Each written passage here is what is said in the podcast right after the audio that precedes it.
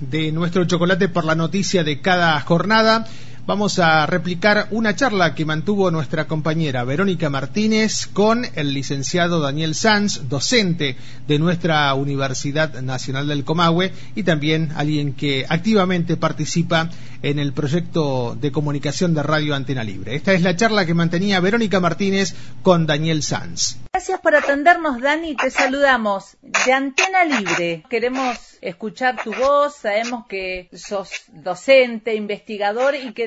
nos hablas desde tus conocimientos y también desde la práctica de tantos años, ¿no? De trabajo en el campo social. Sí, Verónica, un aprovecho para saludar a, a vos, a la radio. Daniel, y en tantos años de trabajo, ¿habías habías atravesado o vivenciado un tiempo así tan tan problemático o tan distinto al que estamos viviendo ahora? Nos vamos a referir esto, esto tiene una característica, esto que estamos viviendo ahora con la pandemia, que se traduce en cuarentena y en confinamiento, tiene unas características muy, muy particulares, muy distintivas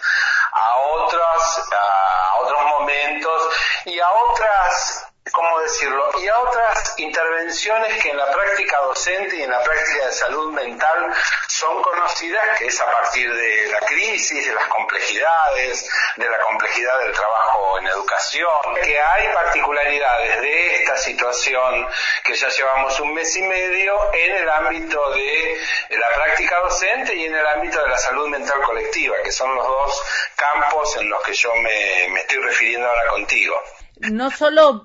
estamos preocupados por el presente, sino por el, futuro próximo. Bueno, todo indica que esta cuarentena y este encierro va a continuar hasta después del invierno. Eh, eso no, no, lo puedo decir, yo no desconozco. Eh, lo que sí yo estoy trabajando y estamos abordando son las consecuencias que está teniendo en el presente y sí las que se prevén hacia el futuro. Eh, termino el confinamiento, Verónica. Viste que como nuestro ámbito es el trabajo en salud mental colectiva, es un ámbito como también el trabajo docente, es un ámbito eh, que seguimos vinculándonos aún en el aislamiento eh, por estos medios justamente y con sus complejidades, más bien estamos trabajando sobre las consecuencias del aislamiento social, preventivo, como se lo conoce, de la pandemia en la actualidad eh, y en el presente cercano más allá de las, de las decisiones eh, que debamos consensuar o, resolver, eh, nunca solamente acatar respecto al manejo de esta pandemia. Las consecuencias ya están, Verónica, estas cinco semanas, seis semanas casi de confinamiento, están mostrando algunos eh, colegas y en el ámbito de, de Latinoamérica, pero también del mundo, prevén unas consecuencias en, el padecimiento de la salud mental eh, que ya están apareciendo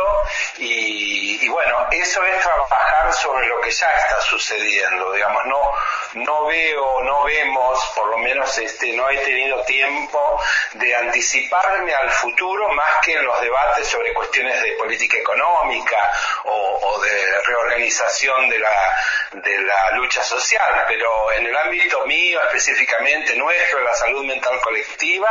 eh, las, los efectos de, estas, eh, de esta pandemia se ven ahora, se, reconocen, se están dando ahora, estamos operando ahora sobre ellos porque son ahora, son en tiempo presente. Y un ejemplo simple, pero para mm, contarte una historia que quizás sea eh, diana, ¿no? En, varias personas. El otro día me encontré con una chica que me decía que mm, tenía ataques de pánico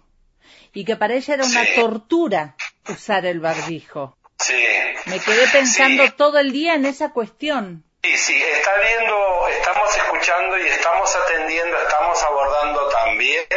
eh, muchas situaciones de urgencia disparadas por las características de esta situación presente. Digamos que la situación presente funciona con disparador, como disparador de, como vos bien relatás, de un padecimiento previo, pero que se desencadena a partir de, de las características tan marcadas de esta cotidianeidad. En el ámbito que nos ocupa de la escuela, de la educación, eh, esto ha cambiado de manera rotunda. Las características en, el, en la práctica educativa en todos los niveles, desde mi propia experiencia en el ámbito universitario, hablo de mis, de mis nenas eh, que son del, del nivel inicial, la práctica educativa ha cambiado profundamente, está teniendo una importancia que no se le reconoce porque, bueno, se está hablando mucho de las de los mártires y de las y los héroes en esta pandemia, pero el trabajo docente está teniendo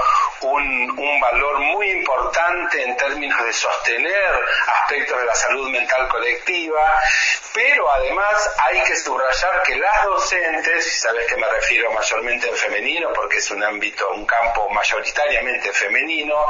están eh, viviendo las consecuencias eh, más duras de esta pandemia en, lo que se refiere a eh, continuar con el trabajo docente a través de medios que o se desconocían, como son los medios virtuales, o se conocían poco, o no se tiene la, la posibilidad y la conectividad de hacerlo y hay que buscar la forma de conectarse con los estudiantes y con las familias. En fin, multiplicado eso por el trabajo en el hogar, por la crianza de los propios hijos, eh, por la propia incertidumbre. Entonces, quiero llamar también la atención en este momento respecto a la salud mental colectiva eh, del, gremio docente y también tener en cuenta, por esto mismo que estamos haciendo, Verónica, eh, de, de, dar cuenta que el, que el gremio mismo, que los gremios, que el gremio docente tiene que estar atento a que es necesario comenzarlo cuanto antes con el apoyo al trabajo docente que está realizándose en estas semanas también. Eh, vuelvo a decir, eh, soy testigo de, del trabajo docente desde el nivel inicial hasta el ámbito universitario y las situaciones complejas que se están viviendo cotidianamente para una tarea que está siendo invisibilizada en este tiempo, quiero subrayarla, porque tiene repercusión directa y profunda, compleja muchos casos, al ámbito de la salud mental de ese, de ese gremio, de ese trabajo, de esa práctica. Voy al ejemplo concreto, no sería impensable el aislamiento y la cuarentena que estamos llevando si no existieran estos medios virtuales. Pero por otro lado, la aplicación de estos cambios, de estos cambios en el medio, la forma en que nos vinculamos, eh, genera una, una, situación de aprendizaje que hay veces se da y otras veces eh, se da con complicación, con mucho distrés, pero en todos los casos estamos comprobando nuevamente que eh, aquella ingenuidad de que la salud mental era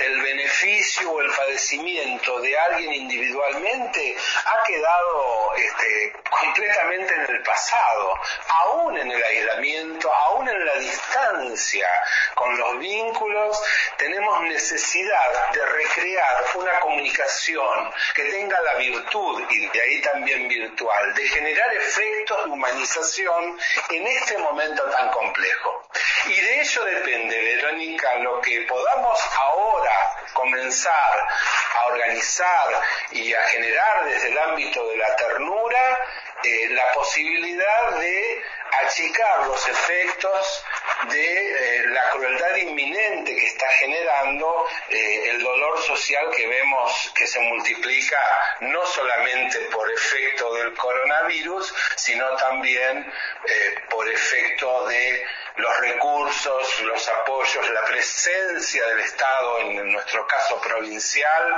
o municipal, respecto a el bien común. La voz de Daniel Sanz al micrófono de Verónica Martínez en la parte final ya del Chocolate por la Noticia. Musicalmente nos vamos a ir con nuestros artistas regionales en vivo, la banda viajera con esta versión de Café Madrid. ¿Nos quedamos en casa?